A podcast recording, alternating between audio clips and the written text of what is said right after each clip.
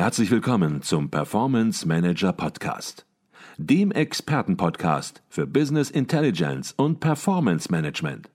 Inspirationen, Know-how und Impulse für Controller und CFOs, die noch erfolgreicher sein wollen. Ihr heutiger Gastgeber Peter Blum.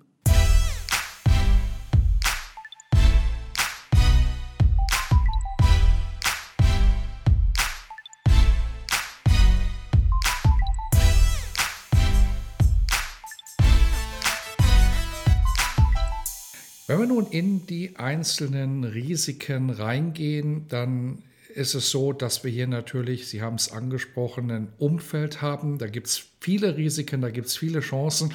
Und wenn man systematisch darüber sprechen will, dann muss man versuchen, das irgendwo zu systematisieren, Kriterien zu haben, damit man nicht jetzt über das spricht und im nächsten Moment schon über das nächste Themenfeld. Wie sieht es bei Ihnen aus? Wie versuchen Sie, ja, Risiken ein bisschen zu systematisieren in Kriterienfelder? Was sind das für Kriterienfelder, die bei Ihnen eine Rolle spielen?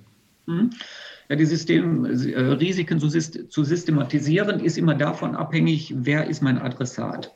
Wenn ich an die Berichterstattung denke, macht es Sinn, die äh, Risiken entsprechend zu systematisieren. Sind es Betriebsunterbrechungsrisiken, sind es Beschaffungsrisiken, sind es Vertriebsrisiken, um dann auch über diese Systematisierungsgruppen zu schauen, wie hoch sind die Risiken, aggregiert auch in diesen Risikogruppen, qualitativ aggregiert, also nicht einfach nur eine Aufsummation, sondern qualitativ aggregiert. Und wie wirken dann diese Risikogruppen auf die Risikotragfähigkeit? um da eine entsprechende Analyse zu machen. Die nächste Systematisierung ist wieder die andere Zielgruppe, ich hatte es schon kurz erwähnt, das ist die Ressourcenallokation. Da ist es erstmal wichtig, ein Risiko, sich die Risiken anzugucken, ähm, wie hoch ist die Eintrittswahrscheinlichkeit und wie hoch ist die Schadenshöhe für dieses Risiko, um dann zu sagen, ähm, wohin lenken wir jetzt Investmittel oder auch Instandhaltungsmittel, um bestimmte Dinge ähm, an der Stelle nicht zu einem Risiko werden zu lassen, sondern das Ganze vielleicht zu einer Chance ausbauen. Ich habe das jetzt ein bisschen technisch gemacht, ist häufig so in einem Industrieunternehmen, aber das Ganze kann ich auch ähm, spiegeln oder übertragen auf den Vertriebsbereich, auf den Beschaffungsbereich, wo durchaus auch ähm, bestimmte ähm, Ressourcen gelenkt werden müssen, wenn ich ein Risiko ausblenden möchte oder eine Chance nutzen. Mhm. Lassen Sie uns das vielleicht noch mal ein bisschen konkreter machen. Ich stelle mir nun jemanden in einem mittelständischen Unternehmen vor, der die Aufgabe hat, Risiken entsprechend zu identifizieren und dann natürlich auch im weiteren Verlauf äh, zu bewerten.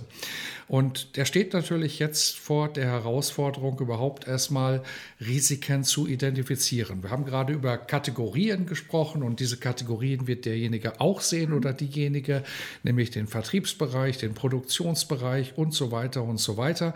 Und wie kommt man jetzt systematisch zu den einzelnen Risikopositionen, die man dann entsprechend auch einzeln bewerten kann? Können Sie da zumindest mal den ein oder anderen Hinweis geben, wie Sie da vorgehen würden, wenn Sie Risiken identifizieren möchten? Mhm. Ja, Sie haben jetzt äh, den Mittelstand angesprochen. Ich kann jetzt äh, für ein großes, für ein Industrieunternehmen sprechen, aber ich kann mich auch in den Mittelstand hereinversetzen. Und es kommt an der Stelle immer auf die Größe des Unternehmens an. Ich sage mal, ein kleines äh, mittelständisches Unternehmen, ich stelle mir jetzt mal vor, vielleicht 80 Mitarbeiter, 100 Mitarbeiter, ein bis zwei Geschäftsführer. Ähm, ich könnte mir vorstellen, wenn ein technischer, ein kaufmännischer Geschäftsführer, dass die ihre Risiken für das Gesamtunternehmen beide sehr gut im Blick haben und auch die Risiken entsprechend einschätzen können ähm, so dass man vielleicht aus meiner Sicht, ohne dass ich jetzt in so einem mittelständischen Unternehmen ähm, schon mal ein Risikomanagement gemacht habe. Ich kenne mittelständische Unternehmen bei uns aus der Gruppe, aus meiner Zeit noch, als ich äh, dort auch die Jahresabschlüsse prüfen durfte oder wir auch Kalkulationen in solchen Unternehmen eingeführt haben, kann ich mich ein bisschen reinversetzen in diese Unternehmen und könnte mir vorstellen, dass da die Geschäftsführung in der Lage ist, die Risiken entsprechend abzuschätzen. Mit vielleicht dem einen oder anderen Gespräch mit den Mitarbeitern, mit der nächsten Hierarchieebene und dass man da nicht einen großen Risikomanagementprozess aufsetzen muss. Bei einem großen Unternehmen ist es so, dass sie auch noch, ich sag mal, weltumspannend ist. kann der Vorstand nicht wissen, welche Risiken wo überhaupt auftreten können. Beste Beispiel ist immer, und da plaudere ich jetzt wirklich gerne aus dem Nähkästchen, weil es passiert ist bei uns. Ähm, man sagt immer, man kann top, äh, Risiken auch top-down vorgeben, ähnlich einem Katalog. Und die Risikoverantwortlichen vor Ort gehen dann durch diesen Katalog und sagen, das da Risiko habe ich, das habe ich nicht und sortieren so aus. Das funktioniert aber nicht. Und zwar haben wir eine Gesellschaft auch in Indien, wo wir ein produzierendes äh, Unternehmen haben. Und keiner hätte sich vorgestellt, dass wir dort eine Werkschließung machen müssen, eine temporäre, weil ein Leopard über den Zaun gesprungen ist. Wir hatten zwei bis drei Tage war ein Ausfall da, bis man den Leoparden eingefangen hat, bis dann auch mal ein Zaun aufgestellt wurde. Das Werk war nicht mehr betretbar. So, das ist die Anekdote, die ich immer sehr gerne erzähle, um zu sagen, es reicht nicht der Top-Down-Ansatz fürs Risikomanagement. In solchen Fällen ist immer der Bottom-up-Ansatz der richtige, wo man auch, gerate ich auch schon mal in der Kritik, auch im Risknet bin ich da schon mal äh, in der Kritik geraten, beim Franco Maike, ähm, wo man gesagt hat, das sind viel zu viele Risiken, die man sammelt. Aber ich sage, wenn ich denn in der Produktion bin, in einem Industrieunternehmen, werden die Risiko sowieso, Risiken sowieso gesammelt in Form von FMEAs, in Form von Excel-Tabellen, wie auch immer sind die Unternehmen oder machen das die Bereiche, die sammeln ihre Risiken, die gucken sich das an und die kennen ihre Risiken auch. Und dann kann ich diesen Topf auch nehmen und daraus schöpfen und sagen, was kann uns denn jetzt wirklich an Ungemacht drohen, das existenzgefährdend ist? Oder wo kann ich besondere Chancen aufnutzen? Mhm, okay. Und ich habe verstanden aus Ihren Ausführungen, das ist natürlich auf der einen Seite möglicherweise eine Liste, eine Excel-Datei, die viele Einzelrisiken beinhaltet, aber der Faktor Mensch spielt hier immer noch eine sehr, sehr große Rolle, auch bei der Risikoidentifikation, vielleicht auch später bei der Risikobewertung. Ohne den Faktor Mensch, rein technisch, sagen Sie, ist Risikomanagement nur halb so gut. Habe ich das richtig verstanden? Ja, der Mensch spielt eine ganz große Rolle und das sagt mir auch die Erfahrung. Ähm, kann ich gleich auch vielleicht eine Analogie, eine bildliche Analogie geben. Das hängt wirklich von den Menschen ab. Wie geht man mit Risiken um?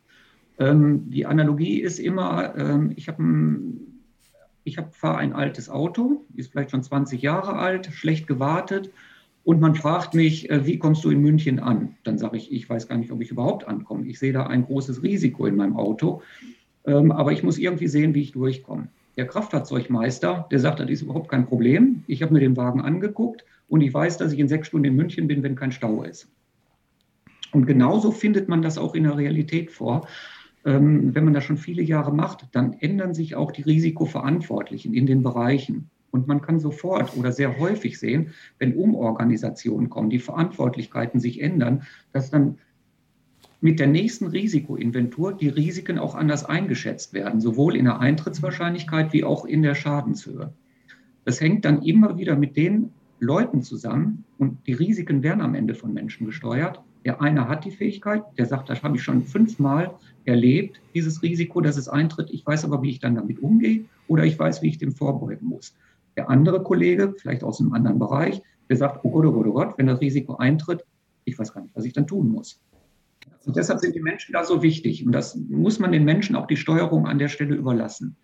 Mhm. Jetzt hatte ich ganz am Anfang gesagt, Sie waren schon mal bei uns im Performance Manager Podcast und das hatte den Grund, dass wir den ICV Newcomer Award auch immer im Podcast würdigen. Und Sie als Unternehmensvertreter, ja, haben da alles richtig gemacht. Das hatte ich auch damals schon im Podcast gesagt, denn Sie haben gleich mit Ihrem ja, Kandidat, mit Ihrem Studenten den ersten Platz sozusagen belegt. Und der hat auch über genau dieses Thema, über das wir gerade sprechen, hat der eine Arbeit verfasst, die wirklich exzellent war. Und in diesem Podcast haben Sie gesagt, Mensch, es geht auch nicht nur um die Einzelrisiken heute, und das haben Sie auch eben äh, angedeutet nochmal, sondern es geht darum, in Risikoketten und in Risikonetzwerken zu denken. Mhm. Damals hatten wir keine Möglichkeit, das im Detail zu besprechen, aber da möchte ich heute auf jeden Fall die Gelegenheit nutzen, das nachzuholen, was Sie damit konkret meinen, wenn man nun einzelne Risiken hast, wie man die zu einer Kette oder einem Netzwerk zusammenfügen muss heutzutage. Mhm. Ja, das ist ähm, Risikomanagement oder Chancenmanagement in einem Unternehmen ist ja, man redet immer von äh, Risiken und Chancen, im Grunde sind es ja Abweichungen von der Erwartung. Es sind irgendwelche Ereignisse, die eintreten und die beeinflussen sich auch gegenseitig. Ne? Das heißt, ich habe immer in einem Unternehmen Ursache-Wirkungszusammenhänge. Und diese Netzwerke, diese Risikonetzwerke, wir haben es gerade schon gesagt, das muss an der Strategie, die operative Planung muss das Risikomanagement ausgerichtet sein. Aber diese Risikonetzwerke, die sollten an Kunden ausgerichtet sein. Immer der Kunde im Fokus und der Kunde muss beliefert werden, so wie er es möchte. Er will die Qualität haben, der will die Liefertermintreue haben und er will auch seinen Preis haben, den er dann, der vereinbart ist. So, und das kann vielfältige Ursachen haben, dass dieses Ziel, den Kunden so zu beliefern, wie er es möchte, gestört wird. Beispiel. Ähm, wenn mein Kunde ein ganz bestimmtes Produkt, ein Blech von uns haben will, ein Kunde, ein Autokunde, der sagt, das Blech brauche ich genau, um die Motorhaube ähm, zu formen, das muss die Eigenschaften haben, die Beschichtung haben. So, dann kann Risiko eintreten, dass das Vormaterial für die Beschichtung nicht da ist. Wir kriegen beispielsweise kein Aluminium auf dem Hof. Das führt dann zu Verzögerungen und der Kunde ähm, kriegt sein Material nicht rechtzeitig. Ist auch nicht immer so, dass Konsignationsleger da sind, dass man andere Möglichkeiten hat, äh, über weitere Lieferanten oder Wettbewerber sich zu versorgen, zu sagen, hör mal, kannst du den Kunden jetzt beliefern? Ähm, in dieser Situation steckt man. Also Vormaterial ist nicht da. Warum kommt Vormaterial nicht? Weil beispielsweise die Logistikwege, die Bahn ist eingeschränkt durch ein Naturereignis. Die Autobahn ähm, ist gestört, weil ein, ein LKW quer steht bei Eis und Schnee. Das ist eins. Zweite ist, Vormaterial, beispielsweise Aluminium, ist aufgrund von Magnesiummangel gar nicht mehr verfügbar, kann gar nicht geliefert werden. Es kann eine Störung bei unserem Lieferanten sein. Da sind wir wieder in dem Thema Lieferketten, wie wichtig das ist. So wie es jetzt auch in der, in der Wirtschaftspresse häufig ähm, durch die Gazetten dann geistert. Es kann aber auch sein, dass wir einfach nicht produzieren können, weil die IT nicht anschlägt und nicht funktioniert. Und das ist das Risikonetzwerk. Und innerhalb dieses Risikonetzwerkes muss man sich jetzt die Risiken angucken oder die Ursachen angucken, die dazu führen können im gesamten Netzwerk, dass wir einen Kunde nicht so, nicht so beliefern können, wie es vertraglich vereinbart ist. Das ist ein sehr komplexes System, deshalb kann man sich nur eine, ich sag mal, wirklich die wesentlichen Ereignisse in diesem Netzwerk angucken. Und wenn man es wirklich ordentlich macht, muss es am Ende des Tages irgendwann auch mal IT-basiert sein. Mhm.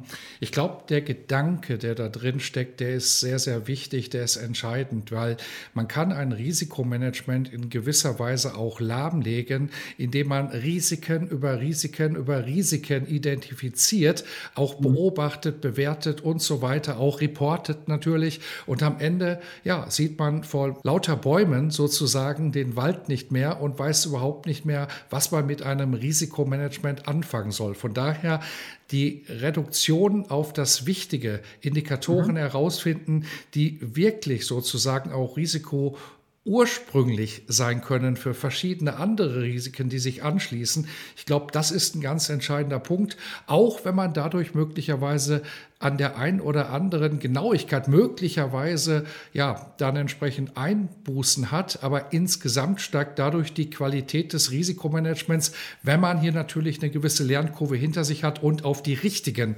Faktoren schaut. Habe ich das richtig verstanden? Ja, richtig. Wir hatten im Rahmen des Newcomer Awards darüber gesprochen, dass es natürlich auch wichtig ist, die Risiken sehr frühzeitig zu erkennen. Nicht nur Risiken überhaupt zu kennen, sondern sie dann entsprechend auch frühzeitig zu erkennen und hier sozusagen Frühwarnindikatoren zu etablieren. Auch hier gilt wahrscheinlich weniger ist mehr. Können Sie dazu etwas sagen? Was sind das für Frühwarnindikatoren? Vielleicht auch an einem Beispiel, wo deutlich wird, was unterscheidet das Risiko von seinem Frühwarnindikator? Eine schwierige Frage. Ich versuche es mal hinzukriegen. Also Frühwarnindikatoren kann man ja erstmal klassifizieren in qualitative und quantitative Frühwarnindikatoren. Beispiel für die Technik, ähm, die haben sehr viel quantitative Frühwarnindikatoren von Sensoren, Wärmefühler, ähm, hier Wartungsprotokolle, ähm, Instandhaltungen. Ne? Wenn ein Teil einer Anlage, ich sag mal, im letzten Monat ausgetauscht wurde, ist nicht damit zu rechnen, dass das noch ein großes Risiko ist, dass es da zu einem Bruch kommt.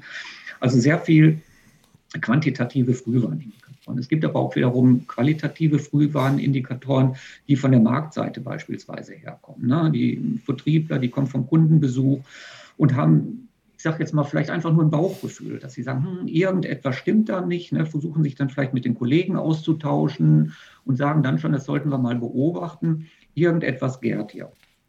Das kann auf der Marktseite sein, das kann aber auch auf der Beschaffungsseite genau sowas, wo man dann mit externen äh, externe Stellen wieder hat, mit denen man zusammenarbeitet. Es kann aber auch regulatorisch sein. Ne? Zum Beispiel der ganze, die gesamte CO2-Thematik, wo man nie immer so richtig weiß, was wird jetzt in Brüssel entschieden, wo das dann auch so ein bisschen, also so, eine, erstmal so, eine, so ein, ja, ein Bauchgefühl ist und dann vielleicht in Diskussionen kommt man dann über äh, was wäre wenn Analysen und vielleicht mal ein Szenario auch zu bilden, dass man erstmalig ein richtiges Risiko daraus formulieren kann.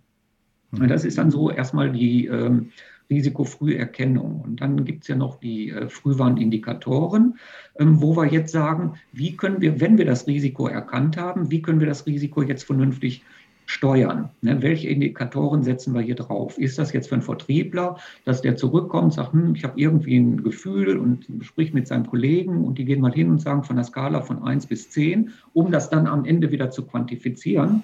In dieser Skala von 1 bis 10 sehe ich das bei 5, der nächste sagt, hm, ich habe auch gesprochen, ich sehe erst bei 7. Und so kann man dann, äh, kommt man dann vielleicht auch zu einem vernünftigen quantitativen Wert für qualitative Frühwarnindikatoren. Mhm. Okay, jetzt haben wir über die Risikoidentifikation gesprochen, die Systematisierung. Wir haben über die Risikofrüherkennung und Frühwarnindikatoren gesprochen. Der nächste Schritt im klassischen Risikomanagement wäre jetzt die Risikobewertung.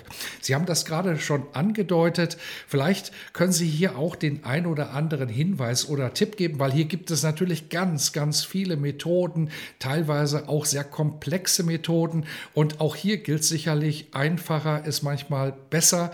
Was wäre hier eine Methode, eine Praktikamethode, wie man Risiken adäquat bewertet. Mhm. Sie haben es wunderschön gesagt und mir quasi aus dem Herzen gesprochen.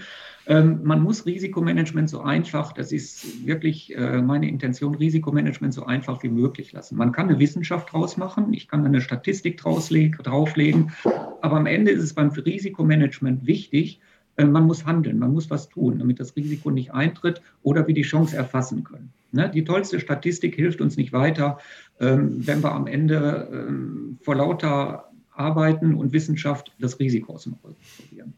So, bei der Risikobewertung ist es so, die ist auch von den Menschen abhängig, die dahinter stehen. Weil am Ende des Tages wird, wenn man das Risiko erkannt hat, eine Szenarioanalyse gemacht oder eine Was-wäre-wenn-Analyse. Ne? Dass man sagt, das könnte jetzt eintreten, das kann uns treffen, wenn beispielsweise an der Maschine die Walze kaputt geht, wenn im Vertrieb der Kunde nicht richtig und pünktlich beliefert wird, wenn das zum dritten Mal passiert, wie könnte der Kunde reagieren? Und da kann man dann über so eine Was wäre wann und dann ein entsprechendes Szenario drauflegen. Und wenn man das Szenario dann formuliert hat, also ein Realistic Case im Szenario, wenn das formuliert ist, dann kann man auch sagen, so wie viel Menge wird uns da verlustig gehen, die wir nicht liefern werden in Zukunft an bestimmte Kunden. Oder wie viel Energie werden wir mehr verbrauchen? Wie auch immer auf der Kostenseite oder auf der Absatzseite tut sich was, dadurch, dass das Risiko eintritt. Und dann kann man es auch entsprechend, wenn man die Mengen kennt, entsprechend auch bewerten, sodass man dann die Bewertung hat, eine quantitative. Das kriegt man auch sehr gut hin. Ähm, was auch so die Vergangenheit zeigt. Also liegen selten daneben, wenn man Risiko bewertet haben, das tritt dann ein, ähm, dass das überhaupt nicht gepasst hat. Wo es schwieriger wird, ähm, wo wir auch häufig diskutieren, wie geht man mit der Eintrittswahrscheinlichkeit. Das ist auch immer noch so eine Art Bauchgefühl, wo man sagt, ja, ne, uns kann ein Risiko im Mittelfristzeitraum von drei bis fünf Jahre, kann uns das so und so treffen mit einer Eintrittswahrscheinlichkeit von 50 Prozent, 100 Prozent, wie auch immer. Aber auch da ist es wiederum die Einschätzung der Menschen. Nur man darf nicht hingehen, den Menschen jetzt alleine lassen, der es macht, der Risikomanager. Da ist es wichtig, bleiben wir mal im Bereich Technik, man geht jetzt hin und sagt, wir machen bestimmte Workshops. Da sind dann auch andere Techniker dabei. Das heißt nicht nur der Anlagenbetreiber, da ist dann auch die technische Planung noch mit dabei. Ähm, da ist meinetwegen vielleicht auch noch IT dabei. Und dann versucht man ein solches Risiko entsprechend in der Eintrittswahrscheinlichkeit auch einzujustieren.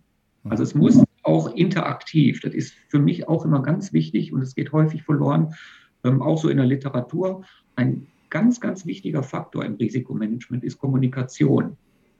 Und so haben wir in unserem Haus auch schon seit Anfang der 2000er Jahre das Risikomanagement als Kommunikation aufgebaut und nicht als, ich sage jetzt mal, statistische Wissenschaft. Mhm.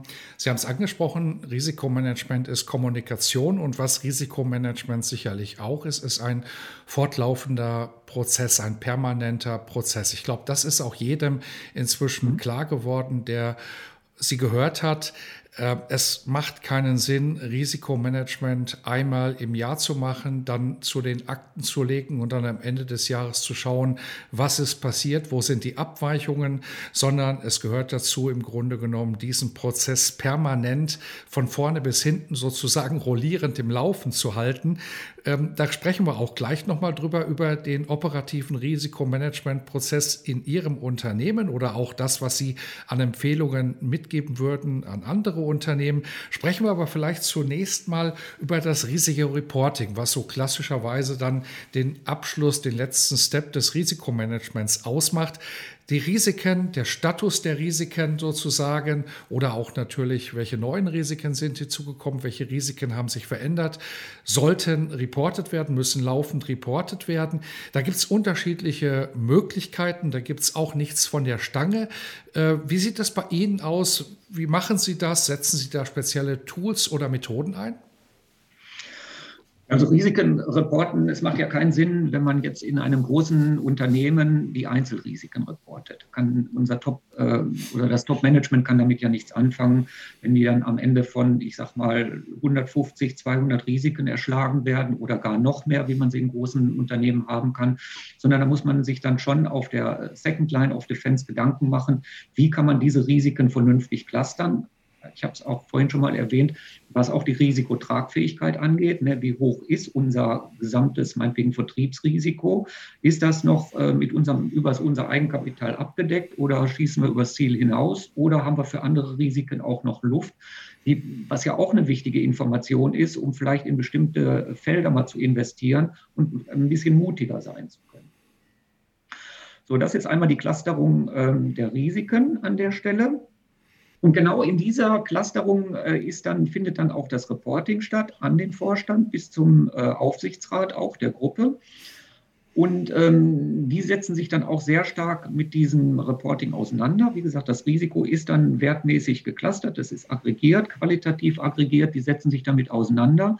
Und ähm, es ist häufig so, dass dann aus dem, auch aus, aus dem Aufsichtsratsgremium heraus durchaus Fragen wieder nach unten purzeln wie gehen wir mit dem Risiko um, wie steuern wir das Risiko und am Ende des Tages will der Aufsichtsrat wissen, haben wir es im Griff, das Risiko. Mhm, okay. Setzen Sie da spezielle Tools ein oder machen Sie das sozusagen mit PowerPoint oder Word? Nein, das, so habe ich angefangen. Ähm, ich kenne auch noch ein Unternehmen, äh, mit dem ich gesprochen habe. Ich nenne ja keinen Namen, die machen es immer noch mit Excel-Tabellen. Das kann man da nicht leisten. Wenn man mehrfach im Jahr die Risiken aktualisiert, überarbeitet, eine Inventur macht, ist es nicht mehr händelbar mit, ähm, mit Excel-Tabellen oder mit, mit Access oder wie auch immer. Also wir haben ähm, ein Business Warehouse in SAP, da werden die Risiken eingespielt. Und darüber ist eine grafische Oberfläche äh, von einem Dienstleister, der die entsprechend entwickelt hat, dass man einfacher mit umgeht. Das ganze Thema, was wir besprochen haben, vielleicht das der Hinweis auch noch, wird im Heft 1 2020 der Fachzeitschrift Controlling, die ja viele kennen, behandelt. Dort geht es im ganzen Heft nur um Risikomanagement. Da kommen auch zwei Praxisbeispiele, nicht von Ihrem Unternehmen, sondern von anderen Unternehmen, ähm, nämlich von ZF Friedrichshafen und von der Bayer AG, werden dort präsentiert. Und es geht auch natürlich darum, wie beispielsweise der Reifegrad eines ähm, Risikomanagementsystems gemessen werden kann. Und es geht auch um ganz interessante Impulse, wie ein Risikoreporting aussehen kann. Vielleicht auch für Sie interessant, Herr Leitermann kommt raus, das Heft im Februar, Gerne. wenn ich das richtig im Blick habe, 2022 oder ist rausgekommen, je nachdem. Und ähm, ja, sollte auf jeden Fall vielleicht auch nochmal ergänzend als Material, als Ideensammlung herangezogen werden für alle diejenigen, die sagen, Mensch, das Thema ist interessant und da bin ich verantwortlich, das voranzubringen. Jetzt sprechen wir vielleicht ganz zum Schluss auch nochmal über den operativen Risikomanagementprozess bei ThyssenKrupp Steel Europe. Wie sieht das aus? So in ganz groben Zügen. Gibt es dann Anfang, gibt es dann Ende? Äh, wie sieht das so im Planungskalender, hätte man jetzt traditionell gesagt, wenn man mhm. so über Controlling-Prozesse redet. Wie sieht Risikomanagement aus oder der Risikomanagement-Prozess? Mhm. Ja, wir haben das ganz klassische äh, Second Line, also Three Lines of Defense Modell. Ne? Die Risikomanager auf der First Line of Defense, die sind verantwortlich für ihre Risiken, für die Erkennung der Risiken, für die Steuerung der Risiken, für die Einwertung der Risiko in Schadenshöhe und Eintrittswahrscheinlichkeiten. Äh, den Rahmen gibt natürlich die Second Line of Defense vor, die den Risikomanagement-Prozess, also den Reporting-Prozess aufsetzen. Ähm, da haben wir ein sogenanntes Regelreporting, das dann, ich erwähnte es schon, bis an den Aufsichtsrat der Gruppe geht. Wir haben aber auch ein äh, Ad-Hoc-Reporting aufgebaut, in dem Fall, wo wir wesentliche Risiken plötzlich erkennen, die nicht bekannt waren die werden dann auch sehr schnell bis zum Top-Management ähm, auch hochgelevelt. Oder aber auch eingetretene Schäden, was man ja nicht ausschließen kann, die werden auch dann über das Ad-Hoc-Reporting sehr schnell Richtung Vorstand und auch Richtung Top-Management äh, der Gruppe gelevelt an der Stelle. Mhm. Okay, also kein linearer Prozess, Stufe 1, Stufe 2, Stufe 3 und dann fängt es wieder von vorne an, sondern das richtig verstanden, eigentlich ein permanenter Prozess, der im Grunde gar keinen Anfang und kein Ende hat, der unterschiedliche Risikolevel natürlich entsprechend beinhaltet. Nicht alles ist relevant zu jedem Zeitpunkt, aber der Prozess ist im Grunde genommen ja fortlaufend. Ja, wir haben schon einen Regelprozess, was die Aktualisierung der Risiken angeht. Ähm, das äh, erfolgt in quartärlichen Rhythmen. Sowohl die Inventuren wie dann auch die Zwischenaktualisierungen. Das sind äh, festgelegte Routinen und, und Rhythmen an der Stelle. Mhm. Ich hatte ja erwähnt, dass auf der First Line of Defense die Risikoverantwortung für die jeweiligen Risiken in den Bereichen liegt. Und die Second Line of Defense, die steht immer noch als, ähm, ich sag mal, als Challenger zur Verfügung ähm, mit den Risikoverantwortlichen mal zu prüfen, ist das, was du da jetzt meldest, passt das, passt das nicht? Ist der Frühwarnindikator überhaupt der geeignete? Weil häufig ist es so, ähm, ist jetzt überhaupt keine Kritik, aber so im Tagesgeschäft, ne, Leute haben alle genug zu tun, stehen im Sumpf, ähm, ist es dann, dass Teile nicht verständlich sind. Und dann ist der Challenging-Prozess dann nochmal in der Second Line, das wird hinterfragt, was da steht in der Datenbank. Ne, mhm. dass man dann auch noch mal guckt, ist das verständlich, passt das ähm, und sind wir da gut unterwegs. Mhm. Jetzt werden manche sagen, Mensch, äh, wie gut hat es der Ralf Leitermann. Der hat schon ein ganz gutes Risikomanagement etabliert. Sie haben natürlich auch viele, viele Jahre Erfahrung. Das ist auch nicht über Nacht entstanden. Und trotzdem werden Sie wahrscheinlich sagen, ja, Mensch, bei uns läuft auch nicht alles optimal und da gibt es so ein paar Punkte, vielleicht auch nur einen Punkt, den möchte ich 2022, wenn man es jetzt mal so festmacht auf das Jahr, aber den möchte ich zukünftig verändern. Da möchte ich jetzt rangehen, weil da sind wir vielleicht noch nicht optimal aufgestellt oder da haben sich im Umfeld Veränderungen ergeben und die zwingen mich in gewisser Weise dazu, meinen Risikomanagementprozess an der einen oder anderen Stelle weiter zu optimieren. Gibt es da so einen Punkt, der Ihnen einfällt, wo Sie sagen, ja, das steht für 2022 auf der Agenda? Ja, das habe ich ja, haben wir vorhin schon angesprochen gehabt. Das sind eben die Risikonetzwerke. Also da ist auf der Agenda bei mir mindestens ein Risikonetzwerk, vielleicht mal auch an einem, an einem Produkt, an einem Kunde so weit aufzubauen, dass wir sagen können, wir haben eine Blaupause, eventuell auch um mit dieser Blaupause zu einem IT-Anbieter zu gehen, der entsprechende Software hat oder die entsprechende Software entwickeln kann, vielleicht auch mit uns entwickeln möchte, ich weiß es nicht. Ähm, das liegt mir auf alle Fälle am Herzen und das möchte ich an der Stelle umsetzen. Und auf der anderen Seite bin ich schon sehr froh, wie weit sich, ich hatte es schon erwähnt, das Risikomanagement entwickelt hat bei uns, wie es, ich sag mal, in der DNA angekommen ist mittlerweile. innerhalb der letzten zehn oder gut zehn Jahre zu den Dingen, die ich zu Anfang des Risikomanagements äh, erstmal lernen musste. Ähm, das war, wie gesagt, ein Schattendasein anfangs, eine Risikobuchhaltung. So fing man an. Mhm, okay. Wir haben versucht, einen kleinen Einblick zu geben in das Risikomanagement bei ThyssenKrupp Steel Europe. Ich glaube, das ist auch ganz gut gelungen. Die letzte Frage bei uns im Performance Manager Podcast, die ist immer die gleiche und die möchte ich natürlich auch Ihnen stellen mit der Idee, Inspiration noch zusätzlich an andere zu geben, vielleicht auch mal über den Tellerrand hinausschauend. Was ist es für ein Buch, das Sie in letzter Zeit gelesen haben, wo Sie sagen, Mensch, das kann ich empfehlen, das hat mich inspiriert. Worum geht es in dem Buch und was haben Sie da mitgenommen? Mhm. Ich kann jetzt ähm, sagen, es ist kein Buch, es ist eine Reportage gewesen, im, ich glaube in der ARD, auf irgendeinem Kanal. Ähm, die heißt, ich weiß nicht, ob Sie es gesehen haben, auch Boom und Crash. Der Schmetterlingseffekt kann ich nur empfehlen. Ähm, es geht darum, wie, äh, ich sage mal, Greenspan und Clinton äh, den Act unterschrieben haben, dass die Rohstoffmärkte im Grunde liberalisiert und freigegeben werden und wie sich das ausgewirkt hat äh, auf den arabischen Frühling bis zum IS, ähm, bis, ich sage mal, Flüchtlingskrise in der Ukraine aus der arabischen Welt, wie dieser Schmetterlingseffekt gewirkt hat bis auch äh, heute hinein in unsere Zeit. Der Act ist vor 20 Jahren unterschrieben worden von Bill Clinton und Alan Greenspan. Der wirkt bis heute rein, dieser Effekt. Und der ist für mich deshalb so faszinierend, nicht äh, weil ich das Leid der Menschen, äh, das, das tut mir unendlich leid, was da passiert ist, aber wie diese Rohstoffmärkte, die Freigabe der Rohstoffmärkte ähm, zu, dazu geführt haben, wie gesagt, zu diesen, diesen, diesen Flüchtlingswellen und wie sehr wir Risikomanager daraus lernen können. Mhm. Auch so beim Schmetterlingseffekt. Dass man wirklich quasi sensorisch seine Umwelt wahrnehmen muss und das global, um zu sagen, da kann uns, ich sag mal, vielleicht in fünf Jahren ein Risiko auf unser Unternehmen herabprasseln. Mhm. Ich glaube, das ist ein gutes Schlusswort und der Aufforderung, auch über den Tellerrand hinauszuschauen, weil man auch dort Themen findet, die das eigene Tun und das eigene Handeln, das eigene Geschäftsfeld sozusagen, den eigenen Job tangieren und man hier dann auch ganz neue Ideen mitnehmen kann.